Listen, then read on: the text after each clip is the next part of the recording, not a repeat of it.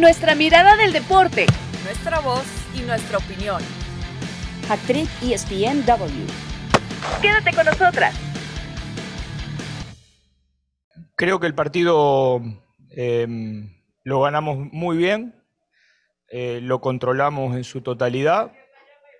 Eh, tuvimos eh, o padecimos un gol que mm, estaba fuera de contexto y ju- continuamos jugando de la misma manera, forzando el resultado y lo pudimos lograr en los últimos 10 minutos como podía haber sido antes.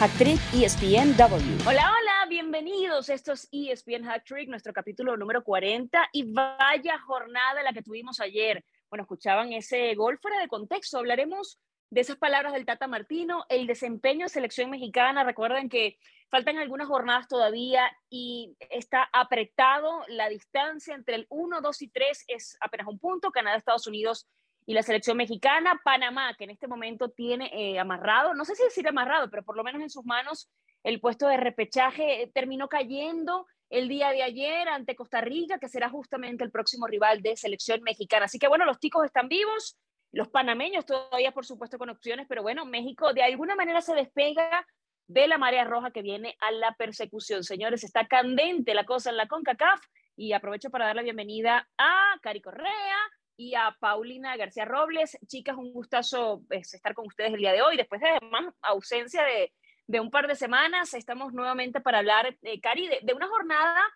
que deja, a ver, ciertamente una inspiración de tres minutos le da a México esos tres puntos vitales, porque lo mencioné, viene Costa Rica con posibilidades que será el próximo domingo en el Azteca y por supuesto viene luego la selección de Panamá ya a mitad de semana, pero tenía que ganar, se veía obligado y vimos a un Tata Martino celebrar eh, exaltado evidentemente lo que estaba sucediendo ante una Jamaica que incluso estaba ganando a México con uno menos.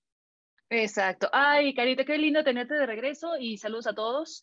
Eh, chicas, pues es que eh, la verdad, lo de México se veía complicado después del cierre que tuvo de 2021. Fue un verano tristísimo y después las últimas fechas de eliminatoria cayendo ante Estados Unidos y Canadá. Eh, jamás había pasado que selección mexicana hilara tres derrotas en eliminatorias y obviamente se encendían las alarmas de que pudiera ser ante Jamaica, no porque Jamaica sea un enorme rival del área, sino porque eh, era en Kingston con un rival que siempre se vuelve complicado en su casa, eh, que iban a tener ahora sí plantel completo, con técnico nuevo, eh, en fin, y por la situación y como venía jugando la selección mexicana de fútbol. Yo creo que ese festejo exacerbado del Tata Martino fue como un momento de catarsis y de desahogo, porque eh, sí que tenía la presión encima. De hecho, en las últimas conferencias de prensa se le veía un tanto como cabizbajo, anímicamente no se le veía igual que claro, al principio Cari, Tata Martino, ¿no? ¿no? No mira, no, fíjate que no mira la cámara últimamente. Sí, no, tiene la no, nota otro.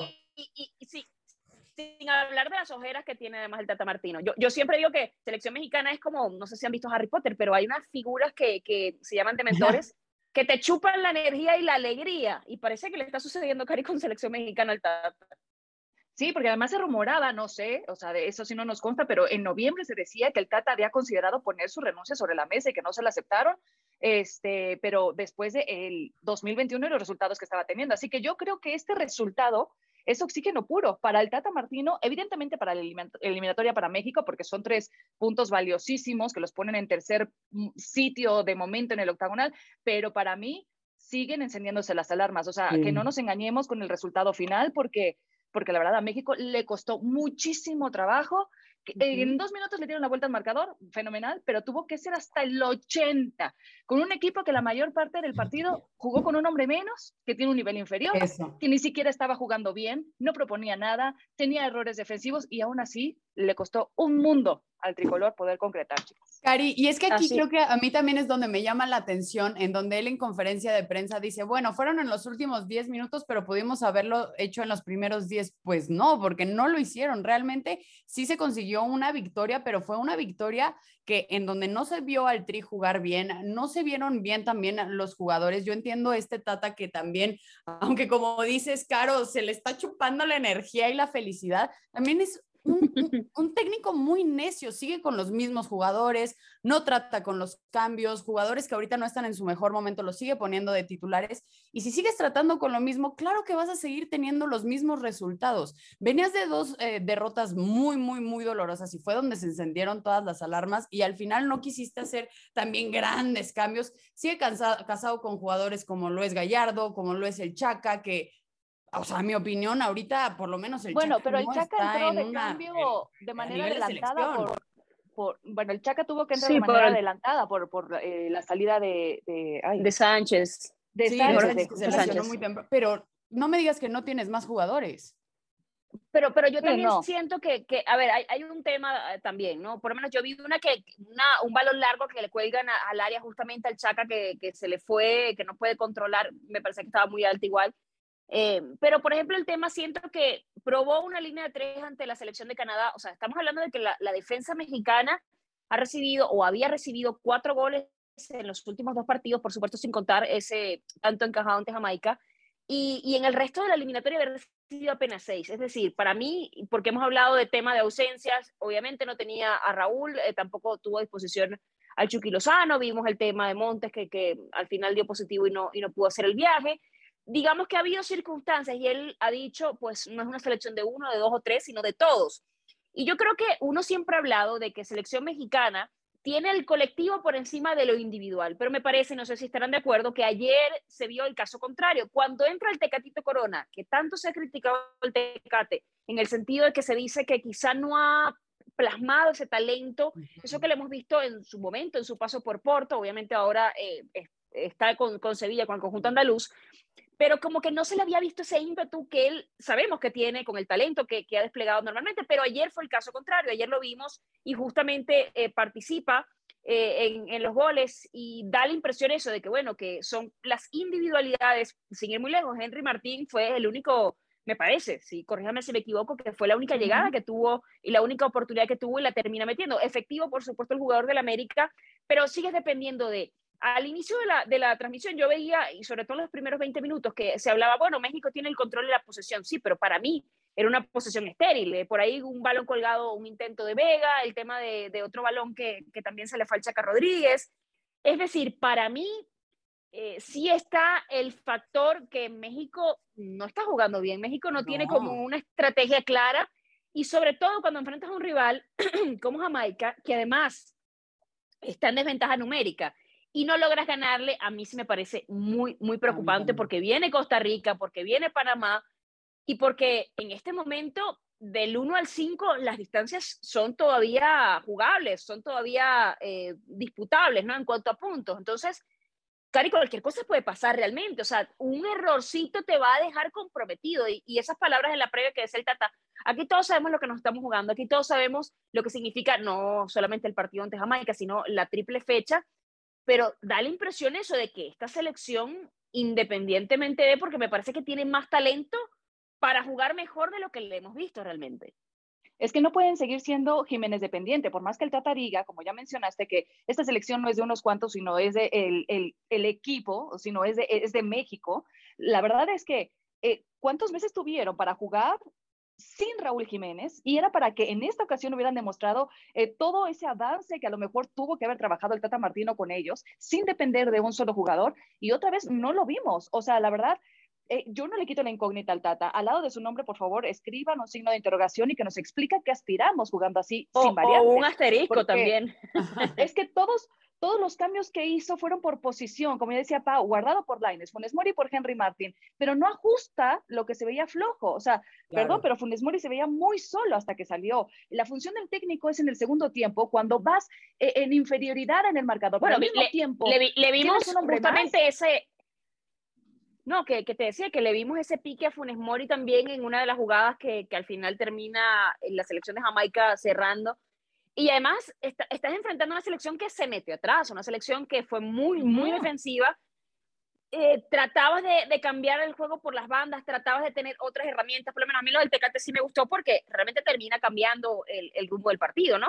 Eh, el tema de, de, Henry también, o sea, yo con, con, los cambios no digo que no estuvieran correctos, eh, el tema de Laines igual, Pineda por allí hubiese podido también ser otra opción, Y es que además, eh, a ver, vamos, a, vamos a, ver el panorama completo. México va a enfrentar a dos selecciones que no vienen con especulaciones, que tienen poco margen de error y que saben que cualquier pifia, cualquier resbalón te puede eh, costar la clasificación como lo son Costa Rica y Panamá, Pau.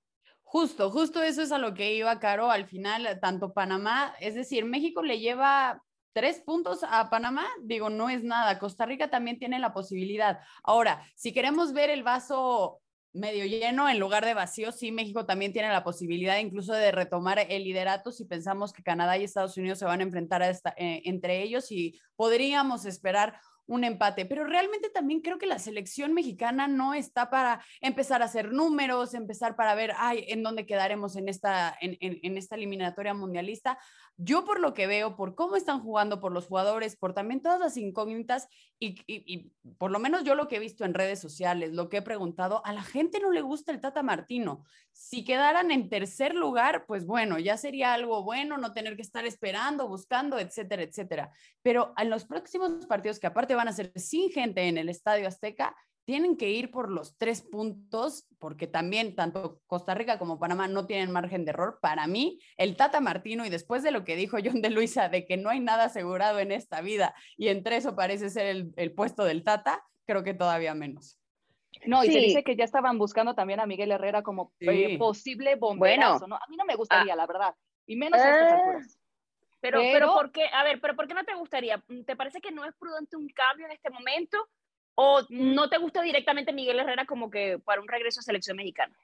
No, no, no, Miguel me gusta, la verdad, y creo que tiene una gran conexión a nivel de vestidor con todos los jugadores, eh, que sus ideas, sus ideas son muy claras, pero a estas alturas, o sea, la verdad es que el, creo que el problema endémico de México siempre ha sido la desesperación, el que no se respetan los procesos, el que nos desesperamos a la primera de cambios cuando no hay resultados y entonces cortas de taco y hay que volver a empezar. La verdad creo que no estamos en ese momento. O sea, sí hubo un bache donde cayó la selección mexicana, porque recuerden que cuando llegó el Tata, todo era miel sobre hojuelas y después cayeron en un bache a raíz de ese terrible verano del 2021, donde sí le pesaron mucho al Tata Martino eh, ciertas ausencias, bajas por lesiones, eh, bueno, lo ya de por sí sabido de Raúl Jiménez, etcétera, que era como su hombre ancla al, al frente, pero pero después de esta baja, a, a, ver, hay que tomar un poco la calma, hay que retomar. Yo también veo que hay posibilidades de que México, por nivel, tiene que ser eh, superior a sus rivales del área.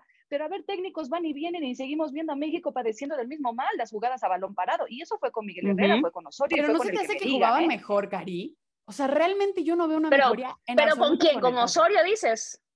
No, yo sí realmente creo que veíamos, a ver, también estoy diciendo, no creo que sea la generación dorada ni que estamos, ni que tengamos ahorita los mejores futbolistas en muchos años para un mundial. No, tampoco lo creo. Pero incluso con el, con Miguel Herrera sí creo que se llevó, llegó a ver una mejor selección que lo que estamos viendo ahorita con el Tata. Pero yo te voy a decir por qué, Pau. Porque a pesar de que México tiene muchos jugadores jugando en el, en el viejo continente, militando en Europa, en ese momento, previo a Rusia 2018, todos tenían mucha más actividad. Hoy tienes a una buena base de jugadores en Europa, pero que no tienen minutos, que claro. no son constantes. Entonces, y además, los que, los que tienes, que con eso. Los que tienes, además, en el viejo continente, más allá de los minutos, también estamos hablando que son jugadores que acaban, además de, de dar el paso, ¿no? Muchos de ellos.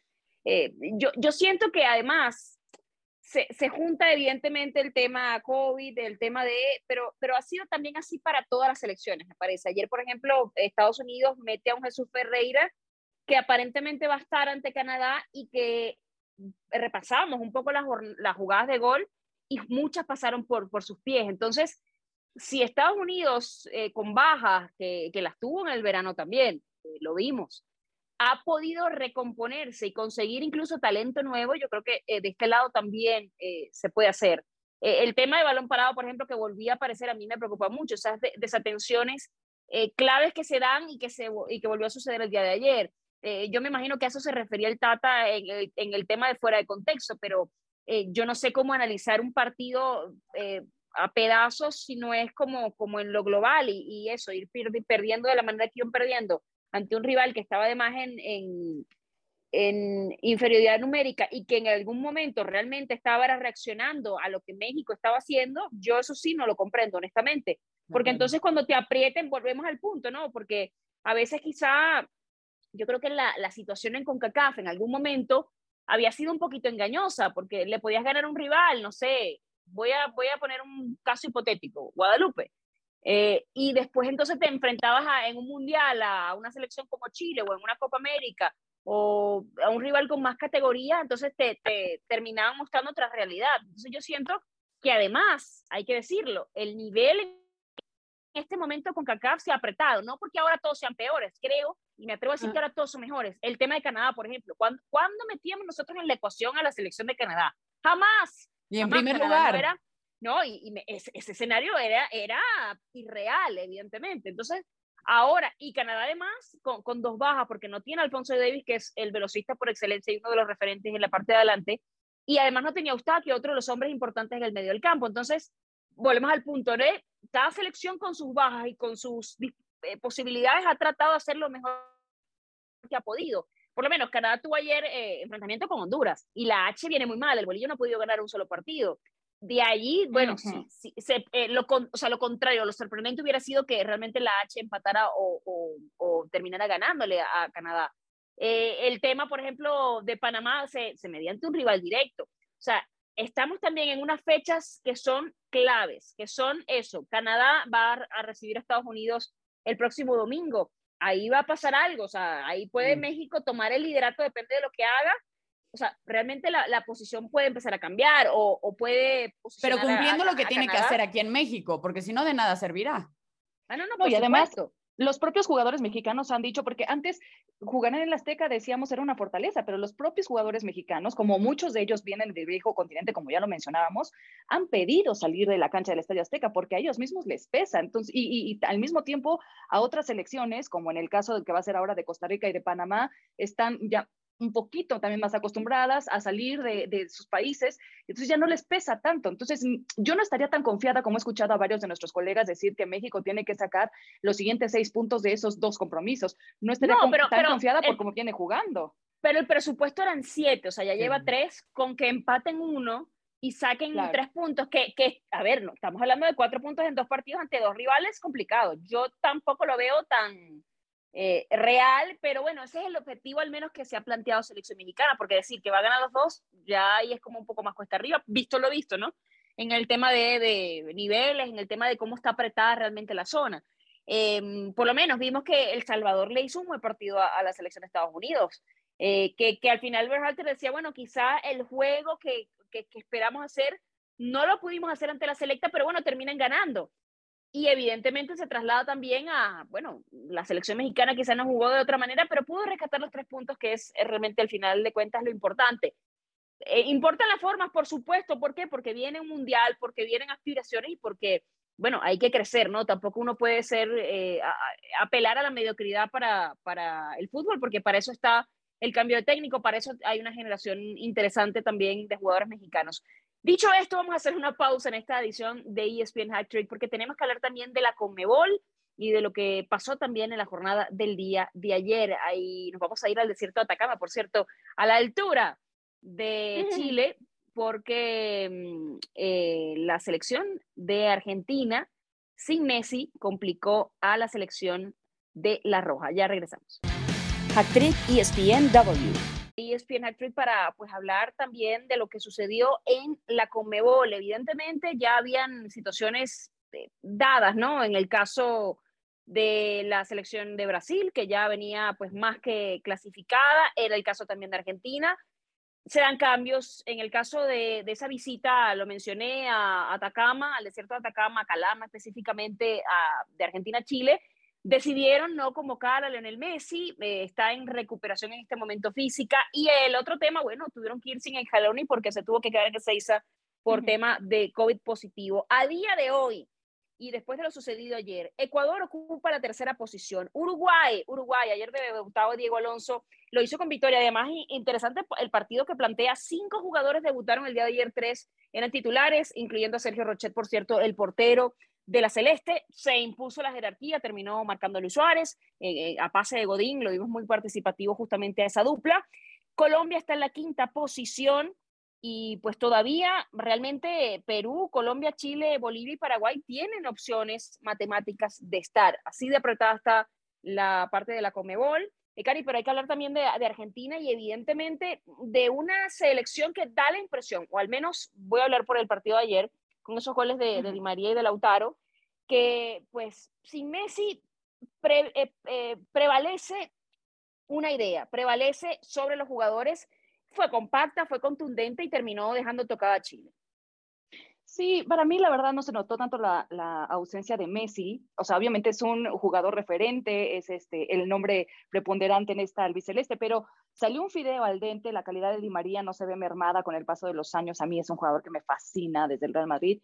De hecho, resaltó eh, que fue Di María, quien con sus anotaciones eh, fue el factor determinante en ese título que obtuvieron de la Copa América, eh, así como también en la final de la Copa no fue Messi el de siempre, sino que fue Di María quien marcó la diferencia. Ayer de nuevo Di María marca el camino, el portero Dibu Martínez que estuvo muy bien, fue muy importante ante un rival que siempre ha sido complicado como, eh, como Chile, fueron en general Argentina se vio muy sólido.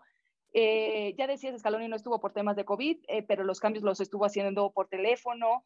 Y de hecho, él había mencionado que eh, Messi no lo había pasado bien por el COVID, así que decidieron no convocarlo, sabiendo que también Argentina ya estaba eh, pues en una buena posición dentro de las eliminatorias de Comebol, ya clasificado.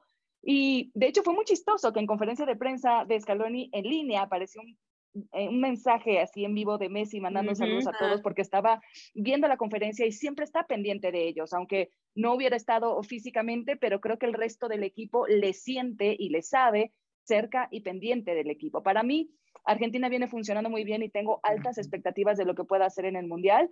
Me encanta lo... Yo, mira, yo era una de las que dudaba de Scaloni cuando llegó en su momento. Porque no tenía suficiente currículum, este, claro, por su juventud, porque manejar un equipo de tantas estrellas, porque la última chance de Messi. Y mira, llevan dos años invictos, dos años invictos. Yo creo que es genial lo que están haciendo. Eh, logró compenetrarlos a todos y realmente ha hecho un grupo. Esto, este es un bloque bien sólido. Me encanta cómo los veo. Así es, ayer tuvo posesión además, algo que le da dinámica, estuvieron el Papo, González, de Paul en esa, en esa línea, el único en la punta Lautaro, que tenía además una sequía importante con Argentina y que termina marcando el día de ayer, cosa importante. Eh, Pau, entonces, obviamente, ya con Argentina clasificada, eh, la prioridad evidentemente no es tener a Messi, además se manda el mensaje correcto al grupo, ¿no? Es, bueno, tenemos que ser más sin este individuo porque creo que así había sido una de las cosas que le habíamos criticado, a ver, que se lo hemos criticado a cada equipo en donde ha estado Messi, porque también creo que es algo recurrente eh, y, y, común en, en, la crítica en su momento al Barcelona, que estas elecciones funcionaran sin que no dependieran de, porque realmente Argentina pues tiene talento para eh, armar una buena idea más allá de una ficha que evidentemente jala, que evidentemente, estamos hablando de Messi, ¿no? Son, son piezas distintas, que, que sí te hacen la diferencia, pero que cuando no las tienes también tienes que, que salir adelante. No, y también, o sea, creo que es normal que un, que un equipo dependa de un jugador como lo es Messi, por algo es lo que es, pero también como bien lo dices, este mensaje que manda el mismo entrenador a su equipo de, a ver, confiamos que podemos sacar los resultados, no importa el rival, esté Lionel o no esté Lionel Messi. Y creo que al final lo hacen lo que ya decías, eh, Cari, eh, eh, lo de Di María. A mí lo del Dibu Martínez realmente me encanta. Creo que han hecho unas grandes actuaciones, 28 partidos sin perder. Es decir, lo que viene haciendo Argentina ya lleva pues un proceso, les está yendo bien, campeones de América, vencieron a Brasil en el Maracaná, están invictos en estas eliminatorias. Ya con el boleto a Qatar creo que es ir puliendo estos eh, pequeños errores o pequeñas dudas que se puedan dar de aquí a final de año, lo cual es completamente normal. También a mí se me hizo pues muy sensato tanto de Scaloni como de Messi el decir, a ver, te fue muy mal en el, o sí sufriste mucho en el, eh, eh, con el COVID, ahorita no es momento, no te necesitamos, quédate a recuperarte porque también también Messi tiene que empezar a ver sus prioridades. Aunque, siempre va a estar Argentina, puede esperar a que sea ya en el Mundial. Ahorita en, ¿qué? Dos semanas, el 15, me parece que es el 15 de cuando se va a enfrentar con el Real Madrid en la Champions. Ahí es donde ya tiene que empezar a ver, a, pues a dar resultados y eso se viene, ya está a la puerta de la esquina y necesitan a un Messi que ya esté al 100. Digo, no sé si se pueda al 100 por el tema del COVID, pero mínimo en un 80 que ya veamos algo de Messi en el campo. Así es, ¿no? Y además la otra cosa es, eh, más allá de eso, que en la convocatoria anterior eh, había un problema porque Leonardo, se acordarán de aquellas declaraciones porque Lionel Messi venía de una lesión, porque Argentina se Ah, lo claro, llevó en- claro. de aquella forma, etcétera. Entonces yo me, me parece a mí que también como para calmar un poco las aguas y también eso, como a ver, si ya vienes clasificado, pues no te desgastas, ya no tienes tampoco 20 años, eh, pones prioridades, tienes que administrar el físico y pensar justamente, lo decía muy bien Pau, el 15 de febrero reciben al conjunto del Real Madrid y un Real Madrid que también viene en este momento a la alza, ¿no? O sea, que Claro. si hablamos un poquito de esos temas, ayer tuve la oportunidad, por cierto, de, de entrevistar a Fernando Hierro y hablamos un poco de, de este tema del, del PSG y me decía, eh, a ver, hablar de favoritismo sí, porque la, la Champions termina pesando el Real Madrid, el escudo y toda la historia, ¿no? Pero eh, el equipo del PSG, ojo, porque le puede pasar como le pasó al equipo galáctico alguna vez, ¿no? Eh, el Real Madrid en su momento, con la quinta y todo aquello, pasó 32 años sin ganar un título de la Champions. Entonces, si sacamos el balance, no necesariamente tener las piezas para, te van a dar el triunfo. Lo hemos hablado muchas veces en, en esta, en este podcast, pero realmente la prueba de fuego para el PSG es enfrentar al Real Madrid. Y como decía ayer Hierro, a ver, eh, cruzarse con el Madrid, o sea, el Madrid hizo, bueno, no me va a tocar el rival más fácil, pero es que el PSG tampoco le va a tocar un rival sencillo. Entonces sí siento que, que es el momento para demostrar.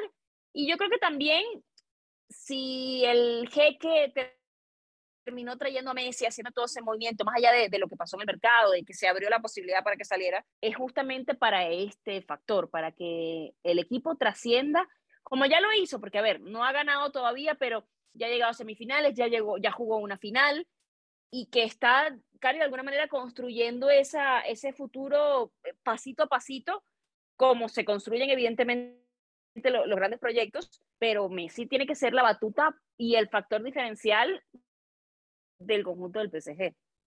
Es que Messi, por ser Messi, se le va a exigir donde quiera que esté, a donde quiera que vaya, ¿no? Y en este caso es en el PSG. Eh, eh, ojalá, eh, porque digo, chicas, no que yo sepa, no he pasado por el COVID, pero quienes sí a lo mejor sabrán o tendrán mejor idea de qué eh, tanto trabajo te cuesta salir y recuperar al 100% tu estado físico después de, de este padecimiento, pero son casi tres semanas más, va a depender de cómo lo vaya llevando el PSG.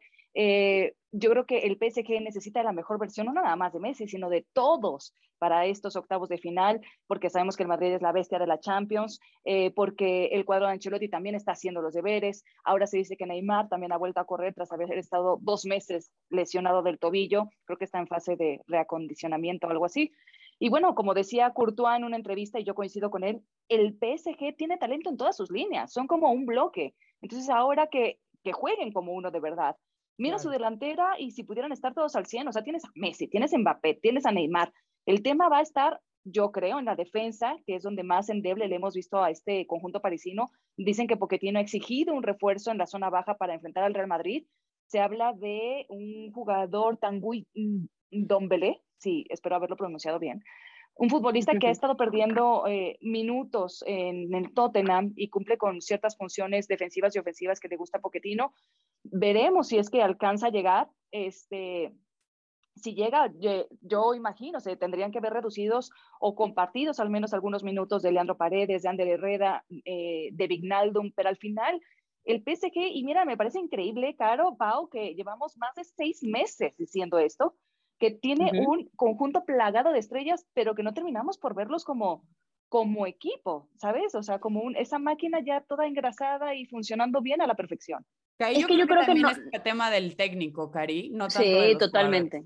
Total. No, y yo creo que también, Pau, de los tiempos, porque volvemos al punto, o sea, si revisamos lo que hizo el Madrid de los Galácticos y qué terminaron ganando y qué ganó el Madrid durante, yo lo mencioné en la fe, el, número tres décadas. Entonces, no necesariamente al, juntar a una serie de talento te hace un equipo.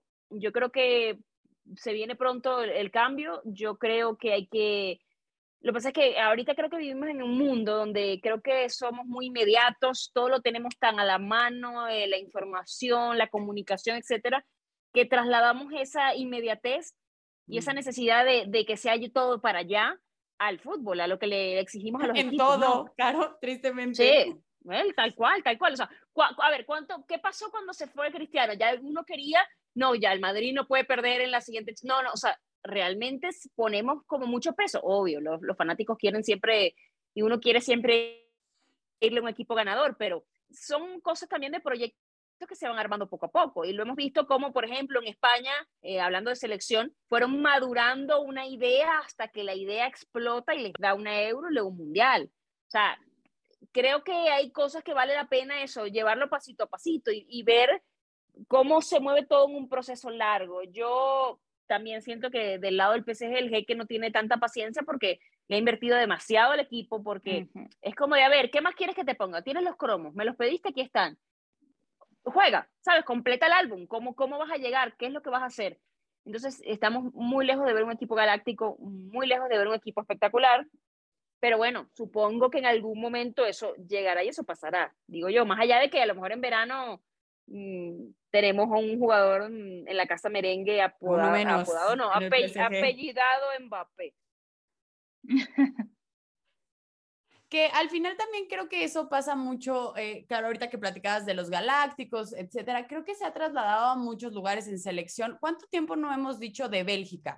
Que si es eh, su generación dorada, que es su momento de brillar y han estado cerca, pero al final no han acabado de dar ese paso cuando tienen jugadores espectaculares que los hemos visto tanto en lo individual como en lo colectivo, etcétera, y al final acaba siendo un bueno, pero no han alcanzado o no han levantado un título grande. Sí, que llegan hasta instancias a punto de llegar a la final pero también no sabemos si realmente eso vaya a acabar pasando con el PSG. Sí, ya llegó una final, pero todavía les trajeron a jugadores mejores y quién sabe hasta dónde vayan a llegar.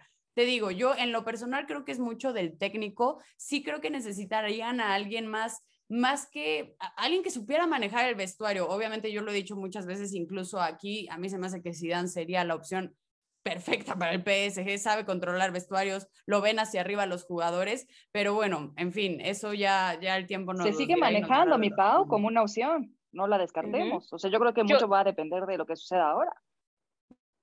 Yo creo que va a pasar, va a pasar. Eh, hay cosas eh, que, vienen, que vienen eh, como, hay una canción de un grupo venezolano, una banda que se llama Vinilo Versus, y una de las frases de, de una de las canciones es, es como ver caer un yunque en cámara lenta realmente va a pasar, evidentemente. Lo inevitable no se puede sino esperar. Bueno, hay que hablar también de lo inevitable, Cari, porque este domingo vamos a tener las, eh, ya los campeonatos de conferencia. Los Chiefs van a enfrentar a los Bengals en la parte de la americana y en la nacional los Rams ante los 49ers. Cari Correa, cuéntanos en tu salsa, ¿cómo, cómo está el panorama para, para esos cruces? La mujer de acero en Hattrick ESPNW. ¿Saben qué? Aunque eh, con que tengamos en las finales de conferencia la mitad de emociones que tuvimos en la ronda divisional, yo me doy por agradecida. O sea, tremendos juegos el fin de semana pasado. Eh, avanzaron tres visitantes de último minuto y el único local que ganó lo hizo en overtime.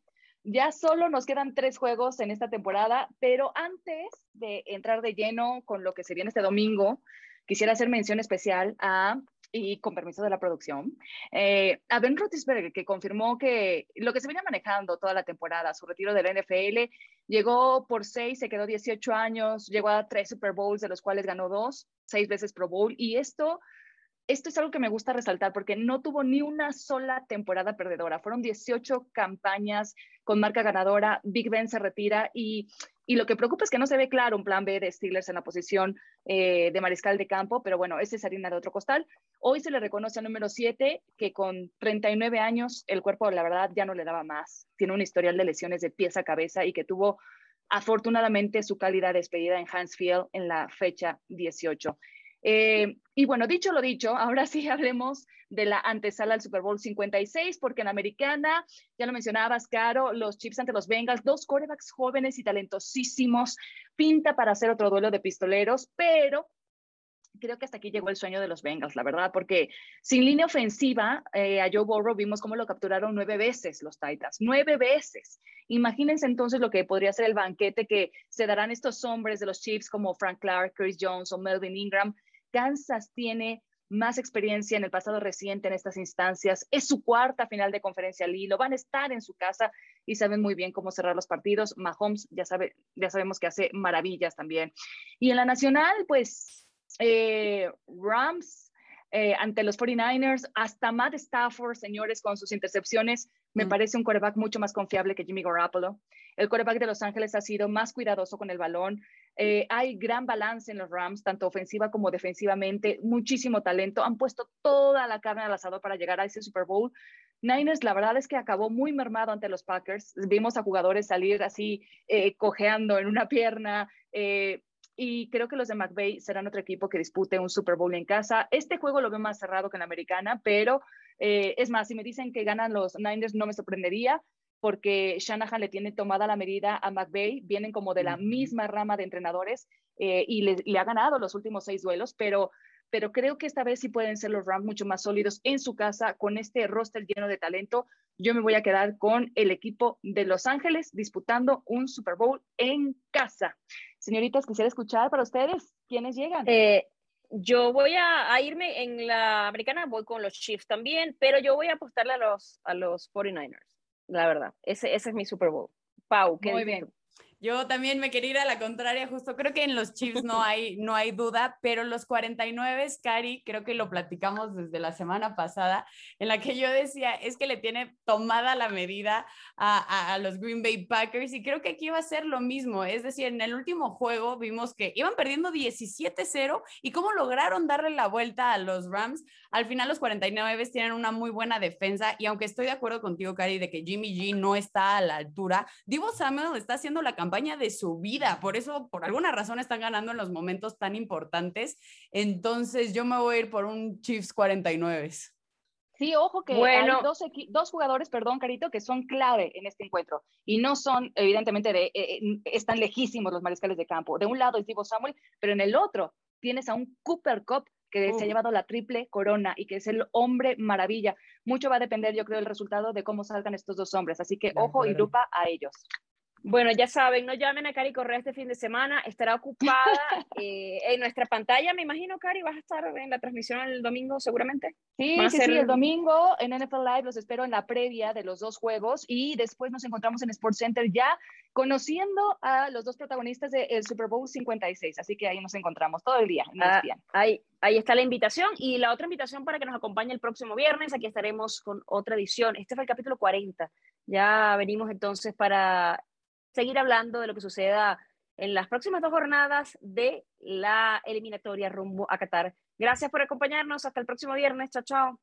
Adiós. Gracias. Nuestra mirada del deporte, nuestra voz y nuestra opinión. Esto fue Hat Trick ESPN W.